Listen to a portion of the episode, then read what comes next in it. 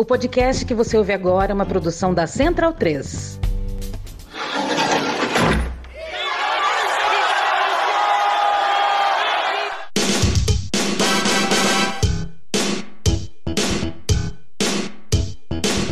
Começa agora a Guilhotina, o podcast do Le Monde Diplomatique Brasil. Eu sou Luiz Brasilino e estou aqui com Bianca Pio. E aí, gente, tudo certo? Bom, no episódio de hoje a gente recebe o sociólogo José Maurício Domingues. Oi, Maurício, tudo bom? Tudo bem, olá todo mundo, tudo tranquilo, prazer estar aqui com vocês. Prazer é nosso, Maurício. Bem-vindo ao Guilhotina 148. O Maurício é professor do Instituto de Estudos Sociais e Políticos da Universidade do Estado do Rio de Janeiro e autor de inúmeros livros, entre eles o Brasil entre o presente e o futuro, Esquerda, Crise Futuro, Emancipação e História e Teoria Crítica e Modernidade Política. Em outubro, ele lançou pela editora Mauad o livro Uma Esquerda para o Século XXI: Horizontes, Estratégias e Identidades. Bom, Maurício, a gente queria começar perguntando para você, no capítulo 1, você fala um pouco, você analisa um pouco os governos de extrema direita. E aí eu queria que você explicasse para a gente quais são as principais características desses governos, enfim, populismo, fascismo, pensando não só aqui no Brasil, mas também no cenário mundial. Pois é, Bianca, essa é uma discussão tão complicadinha, porque a rigor há pessoas que têm muita certeza do que estão falando, mas é um fenômeno, na verdade, bastante fugidio, digamos assim, na medida em que ele tem características que dificilmente são homogêneas em todas as suas manifestações é, de serem, em geral, é, movimentos e governos de extrema direita. É? O fascismo clássico, a gente conseguia relativamente bem definir. É? O exemplo da Itália, da, da Alemanha, com pequenas diferenças, eram claramente caracterizados por traços fascistas. E isso ficou como patrimônio da interpretação política e conceitual desse tipo de regime político. Regimes burocráticos autoritários, como Guilherme, Guilherme O'Donnell chamava eles na América Latina, na Grécia, na Espanha, Portugal, nos anos 60, 70, também tinham características que eram relativamente homogêneas. Mas hoje é difícil a gente conseguir absolutamente definir com muita clareza e com todas as comunalidades desses movimentos. Chamar eles de populistas, para mim, não resolve nada. Eu, pessoalmente, acho que essa é como, digamos, falando quase como um antropólogo, isso é uma categoria nativa, não é isso? É como o debate político acontece, mas analiticamente não nos ajuda muito. Populista por quê? Porque são demagógicos? Aí sim, sou capaz de concordar. São todos movimentos e governos demagógicos. Mas isso é uma coisa muito, muito rarefeita para servir de conceitualização. Não é? Tem valores, em geral, conservadores, é lei e ordem, é uma coisa muito anti-esquerda, às vezes um anticomunismo ainda primitivo, ou um nacionalismo radicalizado, mas que na verdade não é um nacionalismo muito radicalizado, eles podem ser neoliberais, podem não ser neoliberais. Então eu acho que existe, na verdade, um conjunto de movimentos que, em geral, são reacionários contra projetos de emancipação, de igualdade, de liberdade, mas que apresentam características muito particulares dependendo do país onde eles emergiram. Tem, como digamos assim, tem uma unidade de família por semelhança, mas há muitas diferenças entre eles. São reacionários, autoritários e demagógicos e se aproveitam, eu acho que desse mal-estar que a democracia liberal representativa hoje evidencia, porque as pessoas têm muita dificuldade de crer nos sistemas políticos que as governam e estão buscando alternativas. O problema é que estão achando essas alternativas fundamentalmente nesse tipo de movimento. Uhum. E um dos pontos que você traz no livro, né, é que a, a extrema-direita atual é um movimento de protesto. Você pode explicar pra gente o que seria isso? Pois é, eles são movimentos que tentam mobilizar as pessoas em função desse desgosto, desse mal-estar, dessa irritação, que não é uma coisa recente nas democracias liberais. Autores é, no mundo inteiro escrevendo sobre esse fenômeno já lá nos anos 80, anos 90. Só que não havia ainda, digamos assim, uma canalização desse mal-estar, dessa irritação, na direção desse tipo de movimento. Até porque eles eram, em geral, mais radicais do que eles são hoje. Né? Você vai encontrar partidos fascistas ou nazistas na Europa como um todo. Mas é, é difícil fazer um argumento muito radical pelo fascismo hoje em dia. O fascismo foi um fenômeno muito específico, histórico, de uma conjuntura histórica específica, um pós-guerra, onde caracterizado por muita violência, por uma luta de classe extremamente aguda e por camadas que tinham uma mentalidade ainda ou pequeno burguês, ou porque era um pequeno burguês, ou compartilhava esse tipo de valores. Hoje em dia, a gente tem, na verdade, como eu estava dizendo, movimentos muito difusos, mas que estão sendo capazes, de alguma maneira, de dar vazão a essa insatisfação. É muito difícil para eles é, terem respostas efetivas para os problemas que as pessoas gostariam de ver resolvidos mas eles permitem, digamos assim, um deslocamento, no sentido quase psicanalítico do termo, dessas questões fundamentais na direção de outras coisas que servem mais como bodes expiatórios ou respostas superficiais para problemas profundos. Você veja, por exemplo, por exemplo, a questão da Alemanha, a alternativa para a Alemanha, a AfD.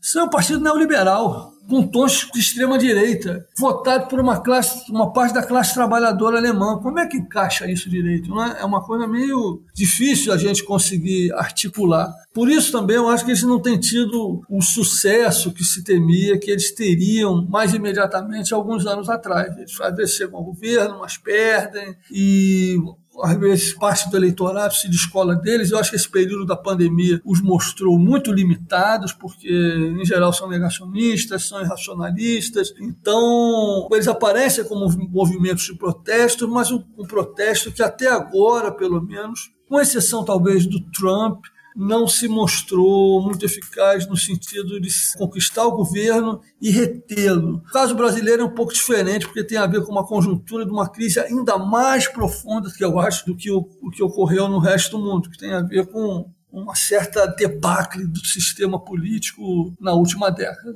E aí o Bolsonaro acabou também servindo como um mecanismo, uma figura que foi capaz de cristalizar esse mal-estar, essa irritação com o sistema político e, infelizmente, nós acabamos nessa situação complicada em que nós estamos aí. Uma escolha democrática pela população que, no entanto, pode nos levar ao fim da democracia. E, Maurício, o que a gente pode esperar da, da oposição democrática? Aí eu acho que a gente pode pensar aqui no caso brasileiro, né? Quais são as estratégias das diferentes frações da esquerda nesse momento? Olha, primeiro eu acho que a esquerda está vivendo uma confusão muito grande, uma confusão que tem a ver, na verdade, com a sua falta de pensamento estratégico. Né?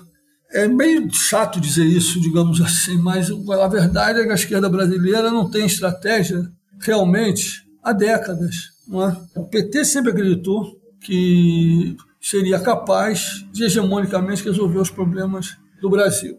E, em princípio, se supunha que isso se faria quase que com o partido atuando autonomamente, com apoio de, de alguns partidos que apareciam naquele momento, lá pelos anos 80, depois 90 e em seguida, já nos anos 2000, como satélites praticamente incapazes de disputar realmente o campo popular, democrático de esquerda com o PT. E depois de eu chegar ao governo, também pensando-se hegemonicamente, capaz de fazer alianças com quem quer que fosse, desde cima, comandar essas alianças, que não eram bem alianças. Né? Hoje a gente vê que a coisa era mais complicada, tinha um esquema de cooptação com mecanismos pouco transparentes e não se avançou além disso, porque embora a gente veja uma situação é, extremamente complicada do ponto de vista político, a eleição primeiro do Bolsonaro e a sua possibilidade ainda infelizmente muito real da sua reeleição, o que se faz reiterar é de que o PT tem que ter a candidatura majoritária, no caso é o Lula, que é o principal agente desse tipo de perspectiva, mas não é o único, e sem que se seja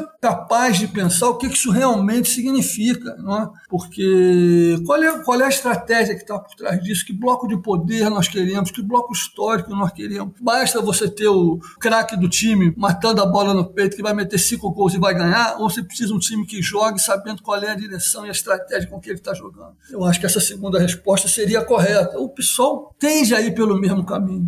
Nasceu com a mesma perspectiva, com uma certa vocação ao hegemonismo, até porque precisava, para manter sua identidade, se delimitar muito claramente do PT, e o que mudou, curiosamente, é que passou a pensar, alguns setores ainda mantendo essa perspectiva de hegemonia, mas o partido, na, na sua maioria, aparentemente, supõe que o fundamental é a aliança com o PT, o que faria com que um bloco de esquerda fosse capaz de governar o país. Como a esquerda tem 25% dos votos, 25% com muito boa vontade. Né? Então, tem um buraco aí para a gente tentar pensar o que, que significa, no longo prazo, constituir um projeto capaz de ter mais durabilidade do que aconteceu nos últimos 20 anos. Né? Porque depois da derrota tão acachapante que a esquerda brasileira sofreu, quais sejam as suas razões, como for que se a interprete, me parece muito evidente de que a estratégia limitada como era, foi muito insuficiente. Então, eu acho que seria o caso da gente começar a pensar ou a repensar exatamente o que a gente quer e como construir isso de uma forma mais robusta e que não nos deixe nunca sem linhas de defesa. Isso parece uma conversa muito abstrata, mas nesse primeiro momento se traduz, a meu ver, na construção e consolidação de uma frente democrática contra exatamente é o governo Bolsonaro e a ameaça que ele representa até mesmo com os elementos limitados da democracia no Brasil. E eu não acho que isso esteja efetivamente em discussão. Pode ser que acabe, por uma astúcia da razão hegeliana, se constituindo dessa maneira. Sei lá, vai que a aliança Lula e Alckmin seja capaz de coesionar um bloco democrático. Mas é complicado, porque não é muito claro o que fazer com isso e depois como governar, quais são os apoios, qual é o projeto. E aí o risco, de novo, é se confiar no craque do time. E a gente já viu que confiar muito no craque do time né, pode acabar numa situação meio difícil, porque naquele dia o craque não joga bem e nós estamos numa situação difícil, né? Para usar o tipo de metáfora que, aliás, o próprio Lula gosta de usar.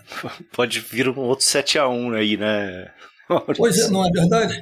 Exatamente. Maurício, falando aí da, da esquerda como um todo, né? Você coloca no livro que a esquerda parece ter perdido a capacidade de propor, mobilizar e convencer, com um horizonte político extremamente reduzido, né? Como é que você acredita como que a teoria crítica pode contribuir para resolver essa questão?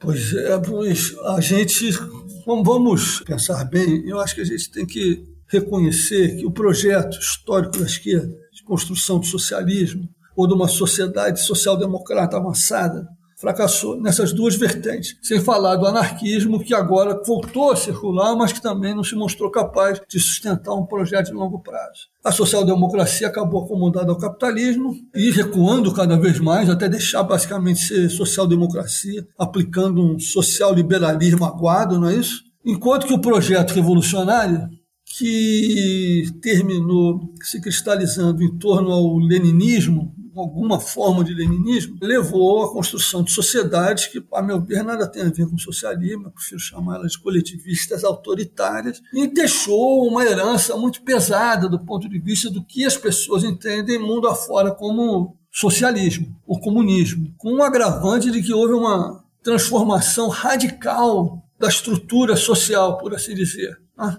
é, no sentido de que aquela classe trabalhadora que o Marx e muitos outros depois supuseram que se tornaria maioria na sociedade, nunca se tornou realmente maioria na sociedade e hoje se torna uma classe, entre outras, às vezes amplamente minoritária, porque dizer simplesmente que a proletarização é a mesma coisa a construção de uma classe trabalhadora que pode vir a ser revolucionária, é furado. O próprio Marx sabia disso. Basta olhar a ideologia alemã quando ele dizia que os trabalhadores têm duas opções: ou se organizar coletivamente, ou cada um buscar o seu caminho individual. Está lá também, no, eles não usam black tie. Então, nós temos um problema de horizonte histórico a partir de uma derrota, uma mudança na estrutura social, que mudou a própria configuração dos agentes possíveis de transformação social, junto com uma mudança também parcial das questões que a espécie humana tem que enfrentar. A mais visível, evidentemente, é a questão do câmbio climático, mas há muitas outras coisas que têm a ver com essa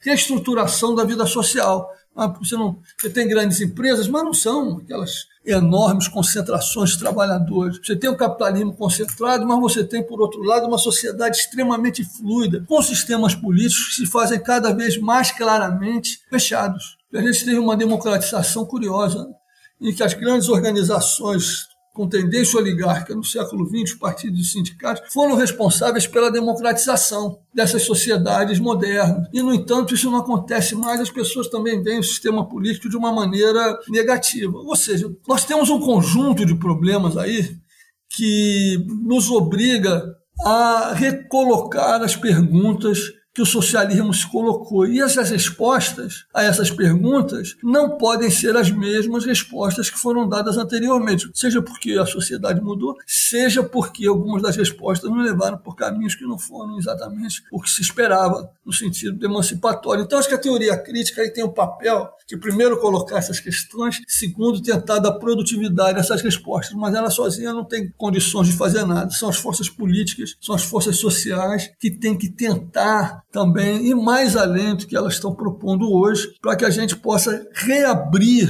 o horizonte histórico. Não precisa ser uma utopia no sentido abstrato do termo, mas como Ernest Bloch mostra dizer, uma utopia concreta, a partir das tendências de desenvolvimento do mundo contemporâneo. Tem a ver com essa fluidez, tem a ver com o desejo dos cidadãos de participar e decidir ativamente da política, embora também não esteja muito claro a partir de que tipo de organização isso pode acontecer, é, e como a gente muda a nossa relação com a natureza, com a relação entre os gêneros. Tem muita coisa que eu acho que a esquerda tem pensado, mas de uma maneira fragmentada. O que fica pendente, no entanto, é a questão do que significa socialismo nisso tudo, né? porque é, obviamente é muito positivo que a esquerda tenha abraçado esse conjunto de novas questões que o mundo vem nos colocando, mas a gente quer uma sociedade que vá além do capitalismo, ela não pode ser simplesmente mal-humorada com o capitalismo ou lidar com os efeitos ou sintomas do capitalismo. Nós temos que ser capazes de pensar uma outra maneira de organizar o mundo. Não é fácil, não está na agenda das sociedades contemporâneas, mas pelo menos uma parte da esquerda devia se dedicar a pensar isso e a tentar organizar-se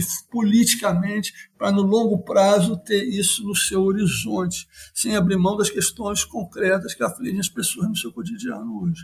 É, Maurício, nesse sentido, a direita tem avançado no mundo defendendo pautas cada vez mais extremas, né? enquanto que a esquerda segue um caminho aí da moderação, né? um caminho adotado aí desde o início da consolidação do neoliberalismo no mundo. Você acha que é um caminho para a esquerda isso, radicalizar um pouco o seu programa para recuperar esse terreno? Isso é uma, não é uma resposta fácil, no sentido de que também a gente tem que pensar que não há uma esquerda, há várias esquerdas com projetos diferentes a gente podia pensar que isso é negativo, avaliar isso de uma forma negativa. Eu não creio que seja necessariamente negativo. Claro, as, as, esquerdas que não têm compromisso com liberdade e igualdade não são nem esquerda, alguma foram parar realmente no social-liberalismo, lá da terceira via, esse tipo de coisa. Mas aquelas que têm um compromisso com reformar o mundo, elas apresentam uma, uma, uma variedade muito grande então, eu penso que é possível que a gente tenha projetos com horizonte mais curto e projetos com horizonte mais longo. E que também, por outro lado, seja possível construir alianças entre esses projetos. Agora, não adianta simplesmente dizer, bom, eu tenho projeto para direitos imediatos, política social, saúde, educação, é, renda básica, e ao mesmo tempo tenho projetos que no futuro vão dar no socialismo, mas isso de uma forma meramente retórica. Eu acho que a gente tem que talvez pensar e eu estou sugerindo isso como uma hipótese, digamos assim, de trabalho, né? que essa esquerda que se vê como uma esquerda socialista, que quer mudar fundamentalmente o capitalismo, democratizar a política, ela tem que pensar, tem que propor coisas concretas para começar a pôr essas questões em pauta. Né? Hoje em dia, por exemplo, se falar em nacionalização da Microsoft, parece uma brincadeira, né? porque você nacionaliza a Microsoft no Brasil, os caras têm o centro de pesquisa e inovação deles nos Estados Unidos. Então, para que você vai nacionalizar a Microsoft no Brasil? O que quer dizer isso? Né? A gente sabe que, na verdade, é muito complicado lidar com essas grandes corporações internacionais. Mas há coisas mais intermediárias. Nós temos hoje trabalhadores que vivem de aplicativos, não é isso? E é possível pensar como cooperar, por exemplo, uma parte enorme dessa população, feita seja autonomamente na sociedade, seja com apoio de projetos políticos propriamente ditos, desenvolvidos por governos municipais estaduais e eventualmente federais, para além das economias solidárias que pegavam simplesmente os trabalhadores mais pobres, não é isso? Aí juntando é, programadores, em áreas de tecnologia e programas avançados, trabalhadores, digamos assim, com menos especialização, tentar criar sinergias nessa direção. E do ponto de vista da democracia, eu acho que isso hoje é uma coisa decisiva, porque a insatisfação das pessoas está se pondo, em primeiro lugar, com relação ao sistema político elas estão muito claramente no mundo inteiro é, desconfiadas dos políticos, com boas razões, né? porque os políticos muitas vezes pensam neles mesmos, têm seus próprios projetos, embora em parte também representem interesses, desejos, valores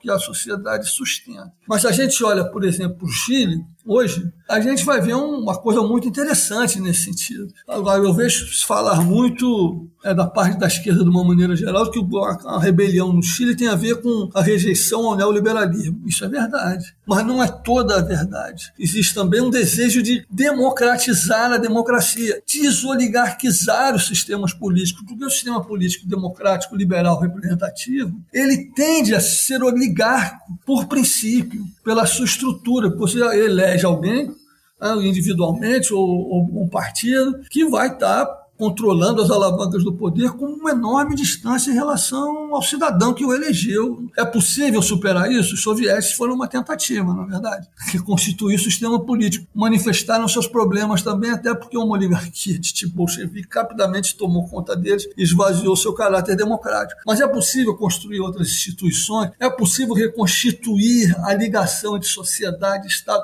de tal maneira que essa questão da participação, que nos foi cara no Brasil, volte a ser importante importante. Eu fico assustado quando eu vejo as pessoas achando que Nicarágua, China, o leninismo revolucionário do que não é nem sequer revisado, não é isso? seriam alternativas para nós no socialismo do século XXI. Não, isso eu acho que é um, um, equívoco muito grave, que na verdade, inclusive, desmoraliza um pouco mais a esquerda aos olhos da, da população de uma maneira geral. Pode pegar algumas pessoas que acabem acreditando nisso pela promessa histórica que essas coisas tiveram mas que hoje, sinceramente, eu não vejo como tendo, contendo nenhuma promessa. Eu acho que a, gente, que a gente tem que pensar nesse sentido, então, seria não apenas enfrentar diversas questões que a gente tem por aí no, e que são questões novas, e, ao mesmo tempo, tentar recuperar essa tradição, essa história do socialismo, dos movimentos operários é, do século XX, XIX e XX, e voltar a, a, pensar como estrategicamente, mas do ponto de vista do que a gente propõe hoje, seria possível fazer em termos de mudar as relações de propriedade e de participação dos trabalhadores na gestão, ao mesmo tempo em que seria necessário também avançar numa reformulação da democracia liberal. Por que, que os caras ficam no, no Senado durante 50 anos? Por que, que um deputado é eleito 20 vezes? Não tem outras pessoas que possam fazer esse papel? Os movimentos sociais populares, democráticos, são tão frágeis que eles precisam ter sempre os mesmos representantes. Todo mundo sabe que quando a pessoa fica muito tempo no poder, ela começa a viver para cada vez mais para si mesma. E são muitos fazendo isso, eles tendem a viver cada vez mais para si mesmo. E eu acho que as pessoas hoje têm clareza disso ou se não tem clareza, pelo menos intuem isso de uma maneira genérica e o mal-estar social em relação aos sistemas políticos vem daí. Não tem uma resposta, então, completa para a sua pergunta, porque eu acho que isso tem que ser uma resposta coletiva, vai sendo testada aos poucos na prática, mas eu acho que reconstituir esse horizonte passa por essa conjunção de novas questões com essas que são tradicionais na esquerda e que, no entanto, tiveram respostas limitadas, problemáticas ou foram derrotadas, mas que a gente precisa recuperar. Maurício, indo nessa linha de fazer um, um resgate histórico né, do que compôs a esquerda, você podia explicar para a gente as três vertentes que você aborda no livro a partir do final do século XVIII?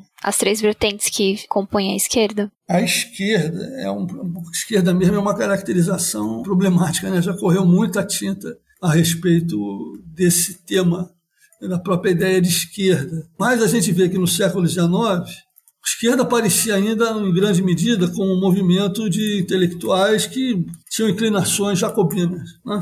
Isso talvez fosse particularmente característico da França, mas era um fenômeno europeu mais geral.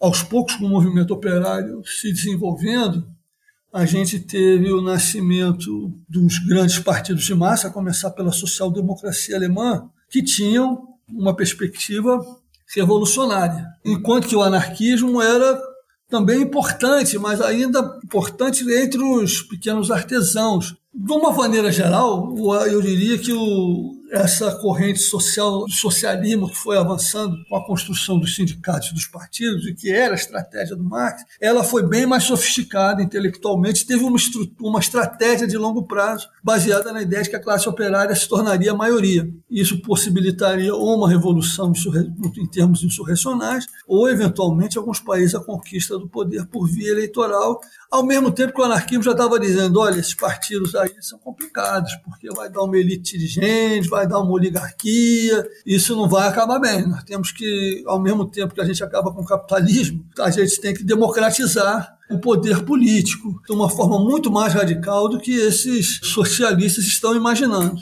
Então, a principal expressão da primeira vertente foi a social-democracia alemã que em determinado momento entrou numa crise violentíssima, como toda a social-democracia europeia, em função das posições que cada partido, cada facção dentro desses partidos tomou em relação à Primeira Guerra Mundial. Uma vez que, majoritariamente, particular na social-democracia alemã, a social-democracia, como se chamava fundamentalmente na época, apoiou o esforço de guerra da Prússia e do Estado alemão de uma maneira geral, a gente tem uma ruptura que vai criar exatamente esse comunismo revolucionário, no qual vão estar também, no primeiro momento, figuras muito diferentes, como Lenin e a Rosa Luxemburgo, que eram muito diferentes, muito diferentes nas suas perspectivas políticas. Com a Revolução Russa, consolidou-se a hegemonia do bolchevismo. Então a gente acabou tendo essas três vertentes, eu não diria que num diálogo, não, se debatendo, se degladiando, se atacando e às vezes eventualmente até se matando mesmo, né? uma social-democracia reformista, que, no entanto, ainda se apresentava inicialmente como vinculada à ideia de uma reforma, ou eventualmente o fim do capitalismo, um comunismo revolucionário que adotou formas leninistas ou stalinistas, às vezes é difícil saber o que, que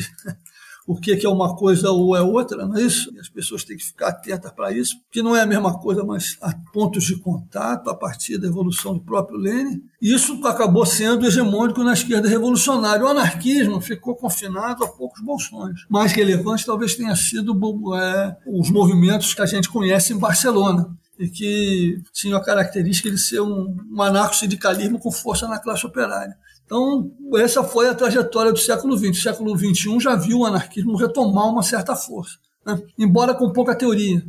Poucas, são poucos os autores que, dentro da tradição anarquista, teorizam. E, curiosamente, quem acabou ficando com a teorização mais forte do capitalismo, dos movimentos anticapitalistas, do socialismo e das estratégias políticas foi a Terceira Internacional, com ou sem Stalin. É, e o leninismo residual, que acabou sendo o dos partidos trotskistas, também não soube desenvolver isso. Então, a gente hoje tem essas correntes ainda tendo alguma expressão, mas eu diria que estão todas elas enfrentando problemas muito graves.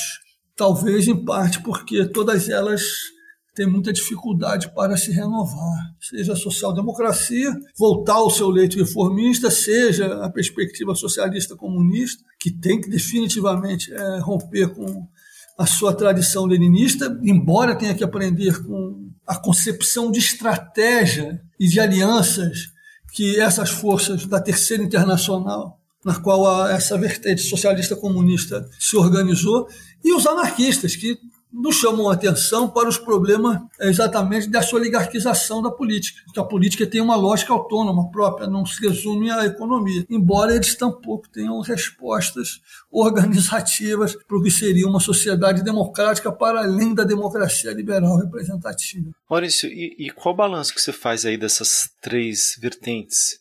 Um pouco essa, esse resgate aí, essa retomada do, do anarquismo, ou do autonomismo, né, atualmente, agora nesse século, uhum. é um pouco resultado aí, né, do desgaste que as outras duas passaram ao longo do século XX?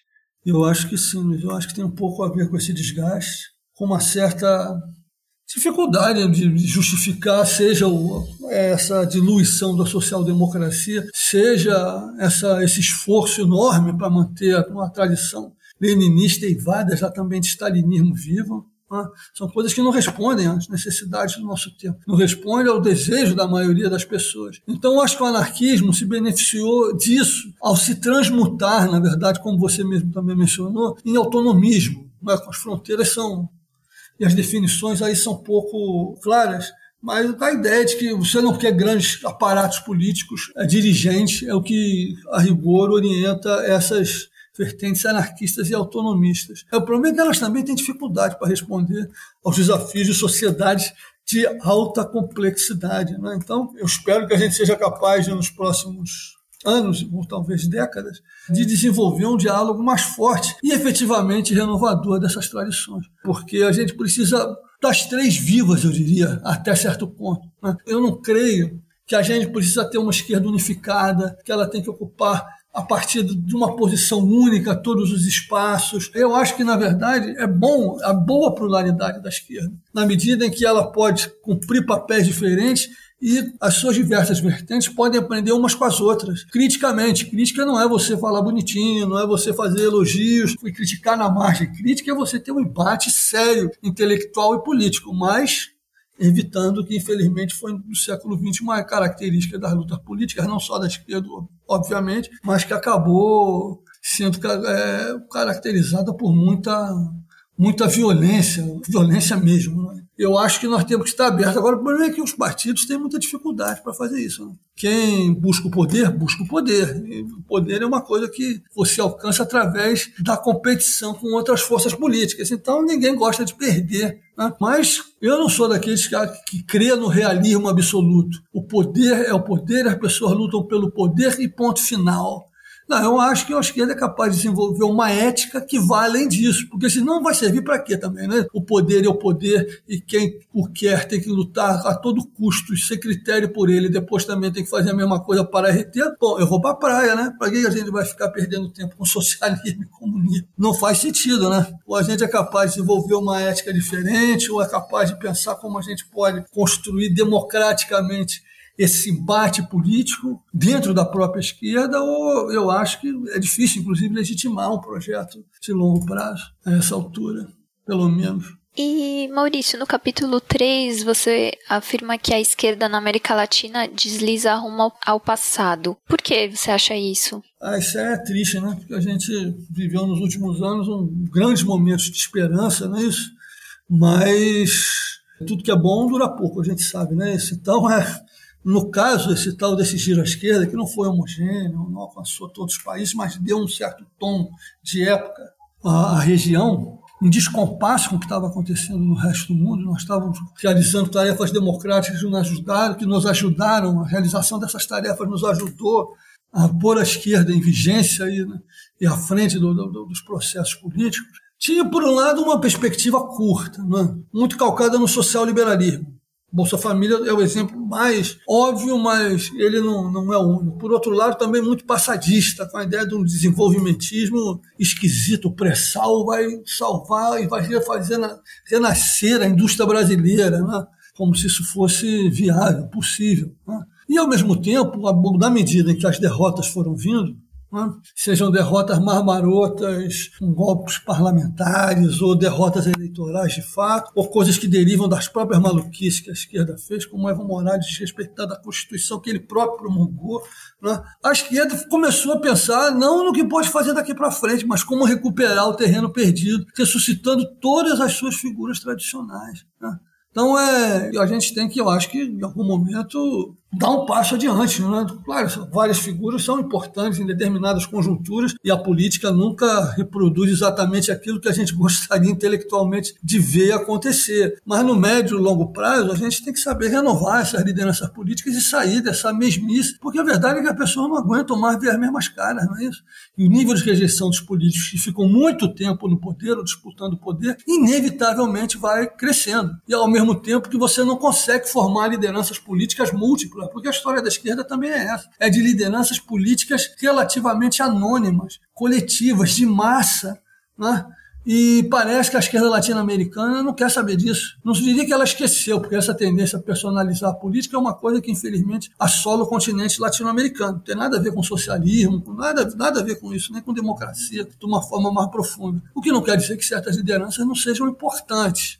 Né? Mas a gente tem que pensar como a gente coletivamente constrói um projeto diferente, que vá além de voltar ao passado com as mesmas figuras que um dia fizeram coisas positivas, mas cujo tempo se esgotou, está por se esgotar. E além do que, eu creio que temos que sair do social-liberalismo para alguma coisa um pouco mais, não vou dizer nem que radical, mas que seja um pouco mais consistente né? e que seja capaz de funcionar é, no momento em que a gente não tem mais aquela bonança das commodities, onde tinha dinheiro sobrando e você conseguia fazer as coisas acontecerem, como foi pelo menos o caso do Brasil, sem maiores tensões sociais. Né? Eu acho que no momento a gente tem aqui entre nós que defender o que a gente tem de democracia, mas tendo clareza que para avançar a gente vai ter que ter embates políticos para além daqueles que a gente tem hoje com o bolsonarismo.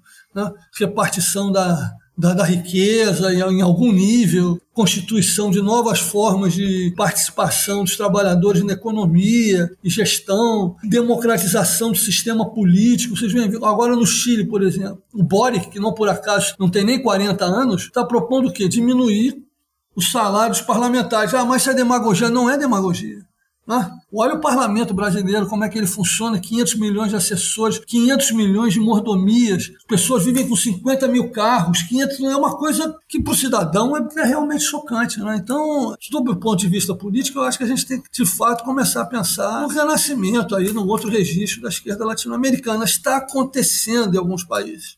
Está acontecendo no Chile, subterraneamente na Argentina, onde o jacobinismo do kirchnerismo está começando a ser posto em xeque pelos movimentos populares mesmo. E no Brasil parecia que acontecia a partir de 2013, mas por uma série de razões acabou não acontecendo, mas tem que voltar tá na nossa agenda. Né? Eu espero que a vida social a ponha de volta na nossa agenda. Maurício, você falou de 2013, queria aproveitar para te perguntar sobre qual o balanço que você faz aí das jornadas e também como que você avalia o fato da de uma boa parcela da esquerda ter uma leitura de que as jornadas foram produzidas, sei lá, pela CIA ou pelos Estados Unidos, que seja.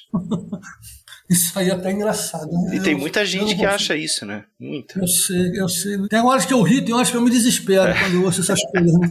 Diz, rapaz, mas como é que nós estamos? Como é que nós chegamos a isso? Pô, como o Talibã derrotar os Estados Unidos é uma coisa boa, porque o imperialismo está sendo derrotado. Diz, bom, eu, eu, eu devo ser de outra espécie humana, porque eu não consigo entender como as pessoas, a essa altura do campeonato, continuam verbalizando esse tipo de coisa. Né? Não cansaram das derrotas, não cansaram de ser desmentidas pela realidade social. Mas, enfim, tem gente que acredita nisso. Eu, pessoalmente, acho que 2013 foi uma explosão, uma explosão de insatisfação. Aí fica todo mundo tentando entender, mas a economia não estava boa?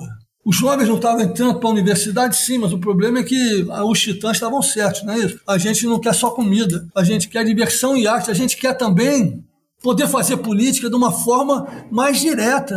Legal, gostamos até do PT, tem, os outros gostam do Alckmin, ou gostam de sei lá o quê, mas nós queríamos ter alguma participação mais direta nisso. E aquela altura também estava, acho que muito claro que o sistema político estava muito podre. Claro que a esquerda podia ter surfado nessa onda. Tinha de tudo nessas manifestações, anarquista, esquerda, uma rejeição infelizmente grande aos partidos, mas os partidos é que tem que se perguntar por que, que com milhões e milhões de pessoas na rua não havia simpatia por eles, né? se você tinha, sei lá, quantas, 20 milhões de pessoas em algum momento nas ruas do Brasil em 2013, será que todos já estavam tão equivocados por não gostarem dos partidos políticos? Eu acho que a coisa é mais complicada. Né? Teria que investigar por que, que os partidos acabaram sendo rejeitados naquele momento. Pela direita, pela esquerda, por todo mundo. E tinha, de fato, um contingente grande de direita na rua, uma parte dessa direita aproveitou o momento para fustigar o PT, mas também eu acho que faltou coragem. Aí eu, para realmente abraçar aquele momento e, e tentar forçar o sistema político a se abrir. Mas eu acho que a esquerda nem tinha perspectiva disso, nem tinha essa questão na sua cabeça. Que o sistema político brasileiro não só é oligárquico em parte, como toda democracia liberal é, a democracia liberal representativa é um sistema misto, ele é democrático sob certos aspectos, ele é oligárquico por outros aspectos. Mas o brasileiro é escandalosamente oligárquico.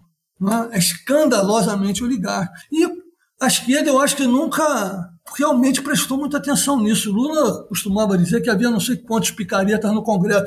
Depois passou de uma crítica exagerada a abraçá-los como se fossem todos maravilhosos alguns anos depois. Nem uma coisa nem outra. Né? Nós temos que entender que não é nem o problema das pessoas necessariamente, muitas vezes, porque fica lá muito tempo, que teve paciência para chegar lá, que faz de tudo para ficar, tem certas características pessoais e políticas. Né? Mas não é essa questão necessariamente. A questão é que o sistema político é estruturado de uma certa forma que exclui as pessoas, porque ele implica num, alguns autores gostam de chamar de elite política. Eu não gosto desse, desse termo, elite. Eu acho que não, não se trata disso, são grupos de poder e que as pessoas eu acho estavam incomodadas com isso. Ainda havia muita energia da democratização do Brasil que poderia ter sido aproveitada para nesse momento a gente desdobrar alguma coisa, não digo nem radical, mas que fosse mais positivo, mais transformador. E a esquerda, em geral, se negou a isso, porque a governabilidade do PT foi ameaçada, o PSOL ficou confuso em determinados momentos, porque foi realmente uma coisa surpreendente, não é isso? De um dia para o outro havia milhares de pessoas na rua reclamando. E tinha um governo de centro-esquerda moderada que não sabia o que fazer com isso. E o resto da esquerda também não tinha força para isso. Porque também o PCdoB não teve nenhuma simpatia pelo que estava acontecendo. Os chilenos tiveram sorte. Isso explodiu no momento que tinha um presidente centro-direita. Imagina se fosse a Bachelet lá porque a crítica não era só o Pinheiro, a crítica era todo o sistema político, não é isso? Então é, ficou mais fácil né, fazer a crítica ao sistema político. Mas é esse elemento de exclusão do sistema político que eu acho que marcou 2013. Infelizmente, como não houve uma resposta positiva para a direita, por, por, parte da esquerda, uma parte dessa energia se deslocou para a direita. Né? Se juntou com a questão da Lava Jato, que, entre virtudes e defeitos, acabou desestabilizando de vez o sistema político, ajudou a desestabilizar de vez o sistema político, mas também foi a reação à Lava Jato. Não, a gente não pode esquecer da, da, das frases do Jucá gravadas, né? Vamos resolver esse problema, tira Dilma, vamos resolver esse negócio aí por cima, que a gente vê né, o Flávio Bolsonaro sendo liberado pelo STF, nós, nós sabemos que estamos falando também, não é? Então, é, a gente teve uma, uma crise que é posterior a 2013, mas 2003 sinalizava isso. A energia liberada acabou se deslocando em parte para a direita. Infelizmente, porque não havia, acho que nem da parte, nem do PSOL com muita clareza, a perspectiva de transformar o sistema político enquanto tal, tentar democratizar. Isso acabou. É, a gente sabe que na, na política não existe vácuo, nem as coisas ficam paradas no tempo. Ah, alguém ocupa o espaço, e a sociedade está sempre em movimento. Como a esquerda não foi capaz de capitanear isso, por várias razões, a começar pela rejeição do próprio movimento, acabou que a direita, não digo que se aproveitou de 2013, mas se aproveitou da energia que foi liberada naquele momento, o que também possibilitou, deve-se reconhecer, é a legitimação é, que não acontecia há muito tempo de forças de extrema-direita na sociedade brasileira, porque elas sempre existiram, mas nunca foram, depois da, do, do, da derrota da ditadura militar, elas nunca foram capazes de se apresentar com legitimidade. Infelizmente, hoje elas têm essa legitimidade. É, e, de novo, apareceram, de alguma maneira, que muito complicada e muito limitada também, como alternativas a essa debacle do sistema político, esse mal-estar que se estabeleceu. O que eu digo também, por outro lado, é que a crise política brasileira não acabou. Não acabou, ainda pode durar muito tempo até que algumas coisas sejam realmente superadas, em particular esse elemento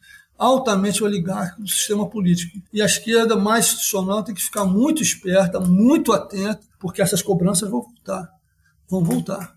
Não há por que acreditar que essas coisas foram superadas e que uma vitória eleitoral vai resolver elas. Embora, evidentemente, a população vai ter uma certa tolerância com o governo que assuma nas condições péssimas em que o país se encontra. Né?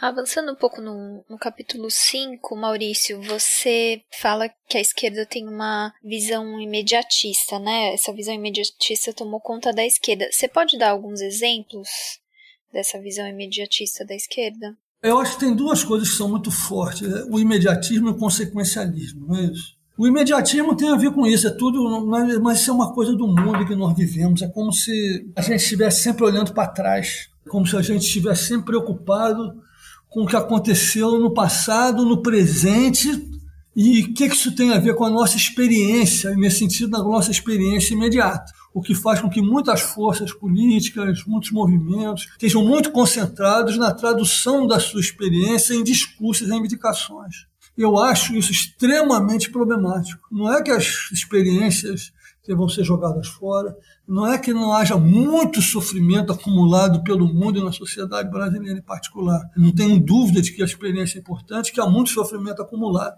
Mas a gente tem que ser capaz de construir um horizonte histórico e ter uma estratégia para mudar isso. Isso aqui é o, nós temos que, de novo, reabrir o horizonte do futuro, de preferência futuros inéditos, porque senão a gente fica preso no, no mal-estar, a gente não consegue sair muito disso. E eu vejo que é curioso, a, a história do PT está muito vinculada a isso, né? essa coisa da experiência da classe trabalhadora. Era, na verdade, inclusive, era assim que as direções do PT respondiam: o que é o socialismo? Eu não sei. A classe trabalhadora vai resolver. A classe trabalhadora que pode resolver o socialismo, hoje em dia, talvez não apenas a classe trabalhadora. Mas ou a gente é capaz de ter algum projeto articulado, ou então a gente fica preso na experiência imediata, porque da, da experiência a gente não salta para o futuro. Tem várias mediações que têm que ser construídas para fazer isso. Por outro lado, eu acho que essa outra herança que a gente tem hoje tem muito a ver com uma tradição que talvez estivesse presente no Marx, ainda não decidi isso na minha cabeça até que ponto estava presente no Marx, mas depois se tornou absolutamente central na Terceira Internacional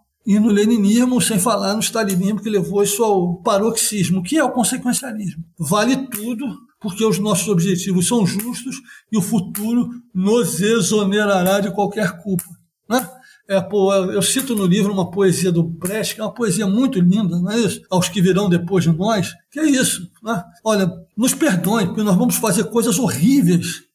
Nesse mundo que a gente está vivendo, porque esse mundo é muito brutal e a gente tem certeza que, superada a brutalidade desse mundo, o mundo vai ser bonito e vocês vão nos entender e vão nos perdoar. Só que não é assim que as coisas funcionam. Né? Os nossos atos têm consequências efetivas, não é isso? Toda vez que a gente faz alguma coisa negativa, essa negatividade perdura né? como causalidade no futuro. E não é porque achar que supostamente a socialização dos meios de produção vai criar o socialismo que tudo que sirva para carregar água para essa estruturação do socialismo através da socialização dos meios de produção vai exonerar a gente de responsabilidade e, sobretudo, vai garantir que o futuro seja bom, porque não é assim que funciona. O stalinismo é a maior prova disso. Criou-se um aparato repressivo, violento, de censura, com milhares de mortos. E qual é a consequência disso? Um sistema autoritário permanentemente. Né? Não tem como você supor que essa crença um pouco ingênua da esquerda, que nesse sentido sim vem do Marx, basta socializar os meios de produção que o socialismo eventualmente vai se instalar, é quase que inevitável. Né? A liberdade tem a ver com reconhecer a necessidade de que isso aconteça. E aí vai ficar tudo bem, não fica. Não é assim que funciona. Então, é, essas duas heranças é, eu acho que a gente tem que superar. Uma, capaz de sair do imediatismo que hoje é muito forte na esquerda em geral e na sociedade brasileira também. Né? Como é que eu me viro para amanhã eu estar tá bem? Ah, a gente está vivendo muito isso no Brasil. E não é por causa da crise econômica apenas, é um problema de mentalidade mais profundo que tem a ver também com o neoliberalismo. Vou cuidar da minha vida para dar numa empresa, mas é, o que me importa é meu pedacinho aqui. Por outro lado, pensar que esse consequencialismo também está ligado à desdemocratização, porque é, quem vai fazer o mal faz com a suposição de que tem certeza de que o futuro vai ser bom e que, portanto, essas coisas são necessárias e positivas. E você não precisa nem respeitar exatamente o que os outros pensam, porque você pode cometer eventualmente até crimes para resolver isso e abrir esse horizonte lindo de futuro, que não acontece efetivamente. Então, é pensar o futuro, indo além do imediatismo, mas sem cair na esparrela do consequencialismo radical, que, em geral, também está muito vinculado à ocultação de atos que publicamente não seriam recomendáveis. Agora, é claro que desejos, problemas, sofrimentos imediatos, assim como a necessidade de adaptar meios afins, em função das da vida concreta, porque também não é um, nossos valores não são lindos, estão pendurados lá no firmamento, essas coisas se põem. Portanto, esses dois elementos, de alguma maneira, se põem. Mas eles têm que ser integrados, eu diria, no quadro estratégico e ético mais amplo. E, Maurício, no livro você afirma que o PT não é nem de esquerda, nem centro-esquerda, e que estaria mais para social-liberalismo do que social-democrata. E, atualmente, o Lula é o que se coloca como uma força que poderia enfrentar Bolsonaro nas urnas. Como é que você analisa essa, esse nosso momento, pensando na eleição de 22, né? O PT, na verdade, é um partido que nasceu com essa perspectiva da experiência dos trabalhadores. Eu diria, eu digo, acho que no livro, que é o momento thompsoniano, né? Porque o Edward Thompson enfatizou muito essa questão da experiência da classe trabalhadora, que seria o caminho fundamental. O PT trilhou esse caminho. Como eu disse, tem um elemento positivo nisso, mas eu acho que a gente precisa rever isso no sentido de pensar o que estrategicamente é importante para a construção de uma perspectiva política. Até porque você vê, o PT no governo não foi, não foi um partido social-democrata, foi um partido social-liberal. Implantou o Bolsa Família, deixou o SUS funcionar como um sistema de saúde em duas camadas, então, a gente não teve uma agenda forte de direitos sociais. Eu não quero dizer com isso que o PT não pode ser um partido social-democrata. Pode, claro que pode. Né? Você pega, por exemplo, o governo do Schröder na Alemanha. Foi o governo social-liberal que fez as reformas trabalhistas do neoliberalismo foi o governo social-democrata associado aos verdes. O governo que está entrando agora, de novo, o social-democrata e os verdes e um partido liberal, pode levar eventualmente até uma perspectiva mais social-democrata recuperando um pouco mais a ideia de direitos. Não é certo que isso vai acontecer. Eu acho que ainda, no mundo pós-pandemia ainda vai haver muitas transformações. O livro não chega a tocar nisso, porque ele foi escrito a rigor no período anterior ao da pandemia, então eu acho que a social-democracia pode, pelo menos parcialmente, voltar a correr nesse leito dos direitos, e o PT pode seguir nessa tradição. Mas para isso tem que ter projeto e tem que ter coragem, porque senão vai voltar para o governo para fazer exatamente esse mesmo tipo de coisa. E quanto à candidatura do, do Lula, eu acho o seguinte: o ideal teria sido nós construirmos uma frente democrática mais ampla. Mas essa também não é a tradição do PT como eu já disse, o PT tem como tradição a hegemonia. E o Lula foi o agente na história do partido todo, principal nesse tipo de perspectiva. Agora, parece que as cartas estão mais ou menos, pelo menos no campo democrático, jogadas, não é isso? Pode ser que, sei lá, o Ciro consiga ainda crescer um pouco, pode ser que o Lula chegue à conclusão de que não deve ser candidato, sei lá o que vai acontecer, né? Até março, porque depois do carnaval que a política brasileira vai se definir realmente o, o processo eleitoral também. Agora, por outro lado, é possível que, tendo clareza política, o Lula seja é, o esteio exatamente dessa frente democrática. Que não vai ser a frente democrática que eu imaginava que era mais positiva, mas que na prática pode ser a frente democrática possível. Resta saber qual é efetivamente a sua força eleitoral no segundo turno e, eventualmente, até mesmo no primeiro turno, porque eu acho que está tudo muito em aberto.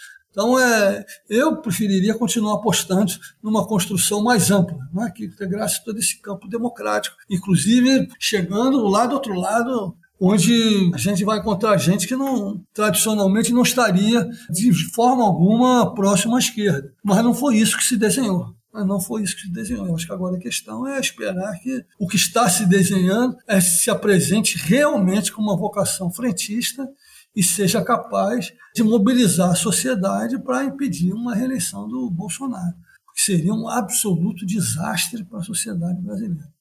Até porque eu acho que eles não chegariam tão suaves ao poder dessa segunda vez, não. Maurício, eu queria falar um pouco sobre a.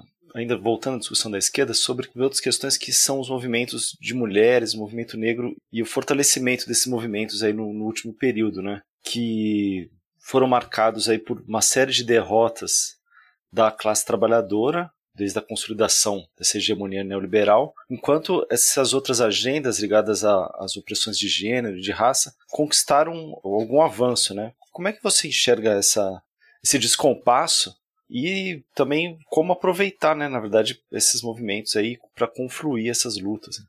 É, desde, desde os anos 70, não é isso que a, se põe a suposição de que a esquerda agora teria que ser capaz de construir o seu projeto a partir dessa pluralidade da vida social, né?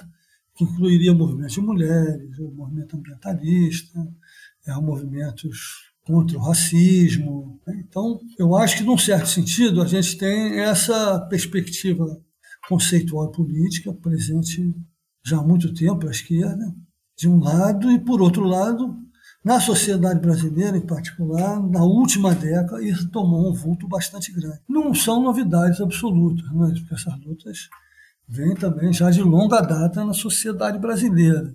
Agora, eu parece não é uma coisa muito simpática talvez dizer, mas eu não acredito que essas lutas tenham necessariamente o caráter de esquerda. A gente conhece pela experiência, talvez em particular dos Estados Unidos, mas não apenas, que você pode ter modificações na estrutura, digamos assim, na estratificação racial ou nas relações entre os gêneros, muito desiguais e que se enquadram perfeitamente no, no universo do que a Nancy Fraser chamou de lá de liberalismo progressista, não é isso? Então é isso é uma primeira coisa que a gente tem que levar em conta. Por outro lado, a gente sabe que quem tem lutado historicamente nos movimentos de mulheres e nos movimentos antirracistas, ou mesmo feito alianças com os, os, movimentos e apoiado os movimentos indígenas e coisas desse tipo, tem sido é a esquerda. Né? São, esses movimentos, em geral, têm sido construídos, dirigidos, apoiados pela, pelos partidos e pelas forças, mais geralmente, da, da esquerda no Brasil. Então, eu acho que, como essa é uma sociedade também muito desigual, e no caso há uma confluência muito clara entre raça e classe, pessoas mais pobres, as pessoas, em geral, classe trabalhadora, tem uma cor mais escura no Brasil, não é isso? Então, é, existe uma certa tendência a essa confluência, mas ela não é absoluta. Eu acho que a gente tem que, evidentemente, apostar nessa aliança, porque, é, para começar, não, é impossível você ter socialismo com racismo, não é isso? Não é que para você ter algum tipo de aproximação ao socialismo, já desapareceram todas as relações de desigualdade racial. Infelizmente, a coisa não é tão simples. Elas têm que ser combatidas, terão de ser combatidas certamente, ainda durante muito tempo, mesmo numa sociedade que mude as formas de propriedade ou coisa desse tipo. E a mesma questão com, as mulheres. Não diria que aí a confluência seja tão evidente e necessária, mas historicamente, majoritariamente, esse tem sido o caso. Eu acho que também é uma aposta que tem que ser feita. Né? Manter essa ideia de uma coalizão arco-íris né? dos movimentos e como é que isso se articula nos partidos. O PT, nos seus melhores momentos, na sua fundação, foi capaz de fazer isso. Né? Juntou todos os movimentos sociais que existiam com força no, no Brasil naquele momento. Né? O PCB estava saindo de cena, que já era uma grande força anterior na esquerda. O PT soube se organizar e, e, e atrair esses movimentos que foram fundamentais na sua fundação. Eu acho que a gente tem que apostar de novo isso, mas, de novo, sempre pensando em como é possível democratizar a relação da política com esses movimentos e com a sociedade de uma maneira geral. Maurício, a gente está chegando ao final, mas eu queria te fazer ainda mais uma última pergunta sobre o livro, que eu acho que é uma questão fundamental que você levanta a obra e que muitas vezes é relegada pela esquerda, que é a, conciliação do socialismo com a democracia, né? É, muitas vezes foi colocado até em segundo plano isso. Para você, qual que é a importância de conciliar esses dois elementos e tal, e por que, que isso é fundamental?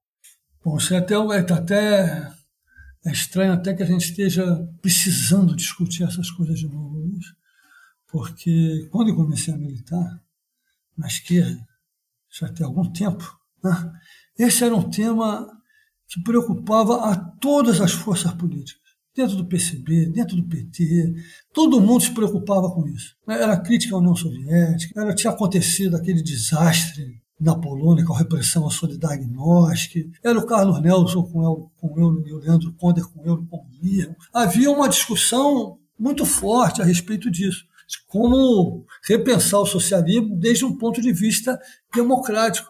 Nesse sentido, acho que a gente evoluiu muito. Quando eu vejo as pessoas jovens recitando Domênico Lossurto, que o Stalin seria exatamente o momento de aprendizado de governo por parte do socialismo e do leninismo. Eu fico, eu não vou ficar, nem, nem fico triste, eu fico, nem seja, eu fico desesperado, eu fico pasmo, entendeu? Porque eu não consigo entender como isso pode ter se posto dessa maneira, né? O que, que aconteceu nesse intervalo de tempo aí que possibilitou que um argumento como esse seja legítimo, que a China seja vista como possibilidade de socialismo do século XXI. Eu escrevi um outro livro, pequeno também, menor do que esse, que está saindo em inglês agora e que vai sair do ano que vem no Brasil, a respeito do que eu estou chamando do coletivismo autoritário. Exatamente por causa disso. O coletivismo autoritário que rompeu-se com o capitalismo? Criou-se uma sociedade baseada na propriedade coletiva dos meios de produção. Mas essa propriedade coletiva era uma propriedade coletiva do Estado, um Estado controlado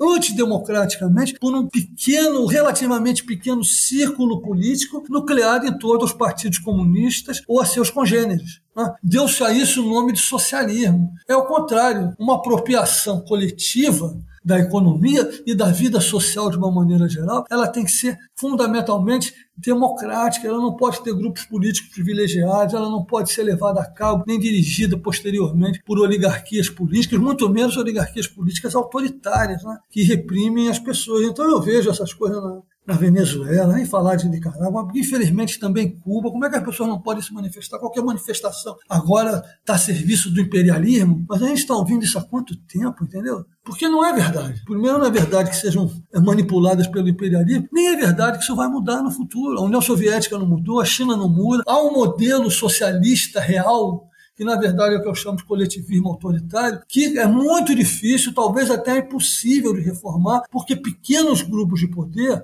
acabam desalojados das suas posições, uma vez que você tem um pouquinho de democracia. Então eles sabem que é muito complicado fazer qualquer movimento de reforma do ponto de vista político. Economicamente, sim. Voltar ao capitalismo é mais tranquilo, mas o partido Estado continua funcionando. Essa é definitivamente uma herança a qual temos que renunciar. Esse era o projeto original do PT. Eventualmente, mesmo os comunistas que tinham alguma coisa a ver com o PT ou com a ala mais reformista do, do PCB também chegaram a essa conclusão. Eu não sei por que a gente perdeu essa dimensão da democracia como alguma coisa fundamental para o socialismo. Não é apenas a democracia liberal. Nós temos que ir além da democracia liberal representativa. Como fazer exatamente isso? Como você constrói coletivos, elementos de participação numa sociedade que ainda por cima obriga a gente a viver uma vida privada extremamente intensa, o que significa que sobra pouco tempo para as outras coisas, do ponto de vista da maior parte da população. Eu não sei como resolver isso, mas eu acho que esse é um desafio histórico para a esquerda brasileira e para a esquerda mundial, porque senão, primeiro a gente não constrói o socialismo porque socialismo sem democracia não é, não pode ser por definição e na prática socialismo. Segundo, porque vai ser muito difícil fazer com que isso seja atrativo à maior parte da população dos diversos países do mundo hoje que querem democracia. Isso para mim está bastante claro, inclusive. Perfeito, Maurício. Muitíssimo obrigado aí pela participação. Maurício, esse livro ele é faz parte da coleção Esquerda em Movimento, né? Podia finalizar aí falando um pouco sobre a coleção e se esse é o primeiro livro? Como é que é?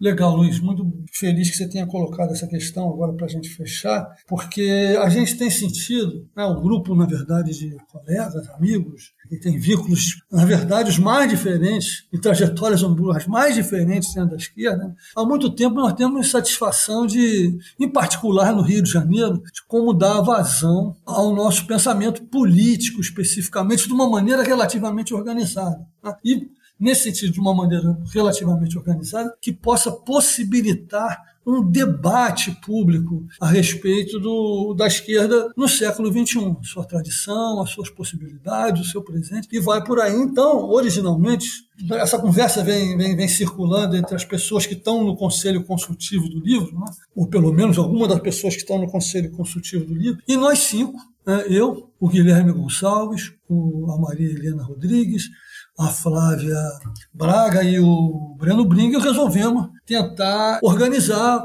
uma coleção que fosse expressão desse nosso anseio, desse nosso desejo de dar a cara a tapa, buscar o debate, tentar organizar uma discussão. Então, a Mauá acolheu essa coleção.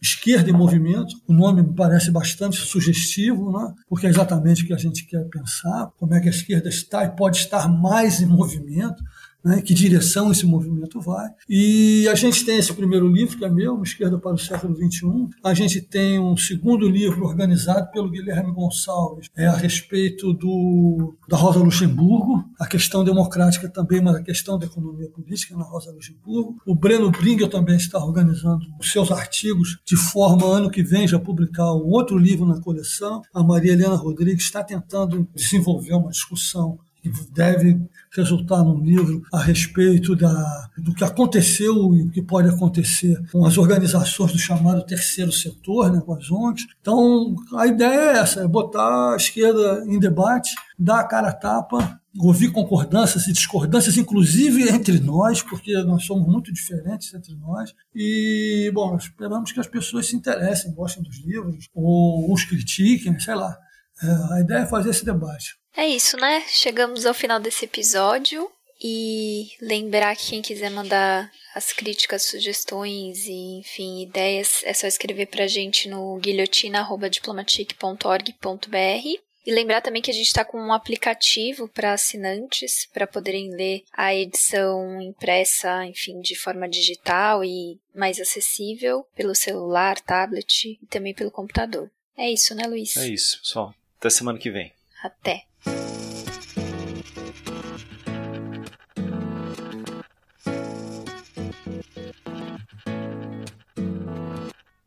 Tu beso se hizo calor, luego el calor movimiento, luego gota de sudor que se hizo vapor, luego viento que en un rincón de La Rioja movió el aspa de un molino mientras se pisaba el vino que bebió tu boca roja tu boca roja en la mía, la copa que gira en mi mano.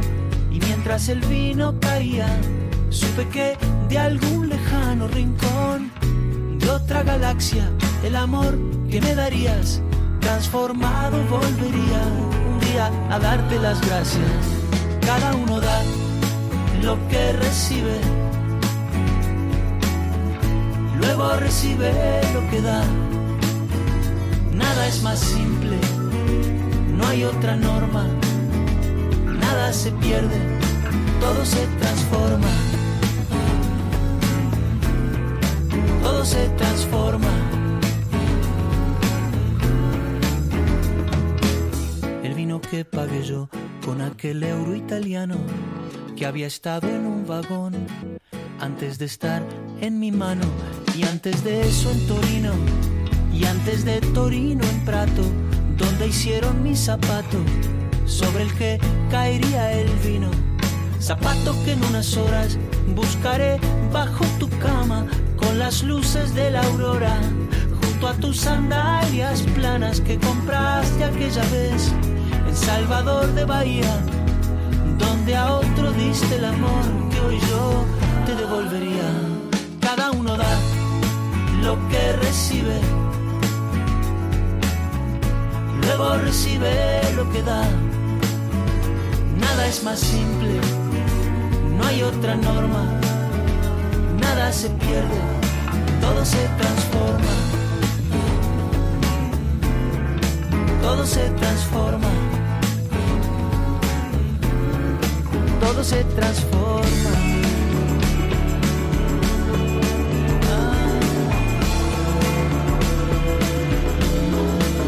Se transforma. Supe que de algún lejano rincón de otra galaxia, el amor que me darías, transformado volvería un día a darte las gracias, porque cada uno da lo que recibe. Luego recibe lo que da.